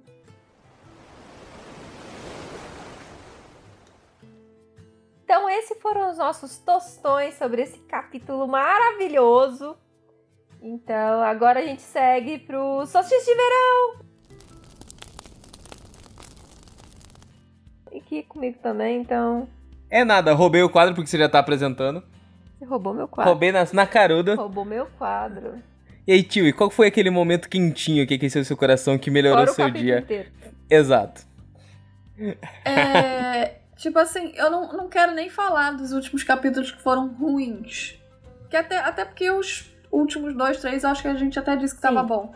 Mas é porque a gente realmente veio numa ascendente. Mas esquecendo tudo isso, é, eu acho que esse capítulo sozinho consegue ser perfeito. Ele não precisa que os outros sejam ruins pra ele ser perfeito. Exato. Então, queria só deixar isso bem claro. É, nesse sentido, eu acredito que eu não conseguiria escolher um momento em específico. Só que, pra mim, eu gostaria de citar, ao invés de um momento específico, eu gostaria de citar, por exemplo, a evolução de Percabete, o desenvolvimento que Percabete está tendo desde o capítulo passado, nesse, nos próximos. É, eu queria citar esse desenvolvimento porque eu acho que está sendo muito bom, muito bom. Junto de tudo, mas ao invés de só citar um momento, eu vou citar o desenvolvimento desse casal que tá surgindo aí aos pouquinhos. É, nós temos coração outras coisas que. Aham. Nós temos outras coisas que estão sendo desenvolvidas nesse capítulo, como por exemplo a própria personalidade de outras, outros campistas, é, a própria. o desenvolvimento do espião, por exemplo, é, da estratégia de guerra, de tudo isso, mas eu vou escolher o desenvolvimento de Percabete, que eu acho que ele começou no início desse livro, mas ele tá dando um enfoque muito grande desde o capítulo de que o Percy mergulha né, no rio e tal. Eu acho que ele tá dando um enfoque maior. Então começou com o Percy mergulhando no rio, é, no Stige. No capítulo passado ele olhando diferente pra Annabeth, a Annabeth, tipo, olhando pra ele, tipo, você tá diferente. Aí nesse capítulo, a própria galera faz umas brincadeiras e, tipo, ele mesmo fica meio. Sabe? tipo, aceita a brincadeira, mas depois corta, enfim. Então acho que tá desenvolvendo muito bem, com calma, com jeitinho, pra gente ir apreciando e tal. Tipo, tá, tá muito bem feito. Então, mais uma vez, vou, vou dar outro elogio pro, pro Jordão e vou escolher esse momento como o meu momento. Justo. E o seu, amor? Qual que foi o seu momento do livro? Do, do livro, não, do capítulo? Meu momento, eu vou, vou dar meu solstício de verão pro Riordão. o Riordão tá merecendo, depois que a gente descascou nele lá no, no- nos capítulos anteriores. Não falo depois do, do seis, depois dos. É, depois disso começou a subir, ficou mais legal, então. Mas naqueles capítulos ali de que eles estão no acampamento, a gente descascou muito o Riordão. Então, nesse momento, ele merece todos os solstícios de verão, as festinhas, as comidas de deuses, porque o Riordão foi genial nesse capítulo e ele merece todos esses louros. É que a gente tem que reclamar pra ele melhorar. A gente falou isso mais cedo aí, ó. Recebemos o nosso lucro. Quase faz eu me arrepender de ter falado mal dele. Quase, Quase. quase. e o seu, amor? Qual que é o seu solstício de verão? Que nem vocês comentaram, foi o capítulo inteiro, ele é muito bom, o Riordão merece o solstício. Mas eu gosto muito do final. Que ele é um cliffhanger tão bom, ele é uma puxada tão boa pro próximo capítulo que é, pô, você resolveu aqui um- uma treta. Mas aqui, ó, o teu Nemesis tá chegando aí. Vai lá resolver. É muito bom o Minotauro chegar pra enfrentar Ele o Percy, é bom. termina com o vai ser um a um. Exato. É você contra É ele, não é mais a porra. guerra. Ele é, tem a- é- é o duelo entre os titãs. Exato, tem aquela vibe de, tipo, Percy. Olha, pega o melhor do teu exército, que a gente vai jogar o melhor do nosso. Vamos ver quem que é melhor. Exato. Vai ficar vocês dois sozinhos no meio da batalha. Aquiles Ninguém e vai Heitor. interromper. É Aquiles e Heitor. A tia vai ver Troia e depois ela vai Vou. entender as nossas Tio. Aquiles e Heitor é Vou lindo. ver. Não, não digo que vai ser agora, mas eu vou assistir. Esse foi o nosso solstício de verão, nosso momento quentinho, nosso momento caloroso. Foi tão quentinho que eu fui lá no assalto à mão armada e roubei mesmo na caruda, sem dó nem piedade.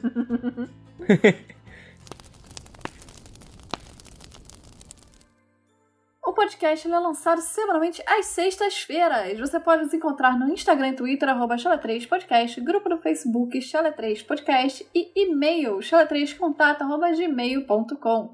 Todos os nossos links vão estar na bio. Não se esqueça de nos mandarem mensagem de íris e compartilhar esse podcast com os seus amigos. Agora vocês pensam que acabou? Por que não acabou, não? Eu quero trazer outra coisa. Olha. A gente teve uma discussão há dois episódios atrás sobre se a mão, a mãe de Aquiles molhou a mãozinha ou não. Exato! Eu votei nessa votação. O povo votou A também. gente também. Mas a voz do povo é a voz que vale. E o povo quase que empatou igual a gente. Gente, foi por, foi por muito pouco. Nós recebemos. essa- enquete foi feita pelo Instagram ontem. Então, assim, sigam a gente no Instagram, sigam a gente Exato. no Twitter. Engaja, gente. O que, que custa dar o like no Stories? O que, que custa dar um like na publicação? Entendeu? Eu entendo que às vezes você não tem amigo pra compartilhar, mas, porra, dá um coraçãozinho lá. O que, que te custa? No Twitter também. Eu fico falando sozinha. Manda um coraçãozinho pra gente, ó, pra mim e pra tio. Aí a Visas me responde, eu me auto-respondo. E, e eu já ouvi gente falando que, que achou que eu era brabo, que eu não ia responder e que não me manda mensagem. Mas, gente, vocês podem me seguir, pode mandar mensagem, que eu respondo todo mundo que me mandou mensagem, tá? Não que tenha sido muita gente, mas eu respondi todas. Inclusive, se eu, não, se, eu, se eu deixei de te responder, manda de novo pra eu responder, por favor. De Se a vocês não eu gosto, responder, e eu respondo. A Visas responde. Se a Visas não responder, às vezes eu tô moscando, jogando no celular dela, eu vejo e respondo também. Exatamente. Alguém vai te Mas responder. então, Fique tranquilo. Voltando à enquete, nós tivemos sete votos a cinco votos, ou seja, foi por muito pouco. E o que ganhou foi. Sim, ela molhou a mãozinha. Chupa visas! Não chupo, não, eu continuo acreditando que não, não, não, não molhou. É que na mente dela a mãozinha não é impermeável, pô. Vai, vai passar pelos vãozinhos Ela da mão segurou molhada. assim e foi. Exato. É, amor. Senão ela seria sugada por, por coisa também. Mas deixa Eu quieto, seguinte- tudo bem, eu já aceitei. Assim, ela revoltada. Não concorda, mas aceitou. Mas eu aceito, né? Eles votaram, então É. fazer o quê? Não, Foi- eu acho o seguinte: se você não conseguiu participar da enquete e quiser mandar na sua próxima mensagem ou chat de íris do molhou ou não molhou a mãozinha, a gente deixa. Porque é óbvio que a gente vai debater isso mais vezes, porque é a nova névoa. A gente sempre debate da névoa, entendeu? A gente vai debater sobre a mãozinha da mãe de Aquiles. Mas essa felizmente é amigável e não tem ninguém com hate na mãozinha. Exato. Exato, exato. Mas se começar a me cansar, eu vou, vou, vou começar a proibir, hein? Boa. Então esse foi o nosso episódio de hoje. Eu espero que vocês tenham gostado, que vocês compartilhem com seus amigos, que nós temos, nós tenhamos divertido vocês nessa sexta-feira ou no dia que vocês estiverem ouvindo, quando vocês estiverem limpando sua casa, ah, andando de ônibus, fazendo nada, Trabalhando. você- Exato, trabalhando. Então, espero que vocês tenham gostado e é isso. Tchau, gente. Tchau! Falou!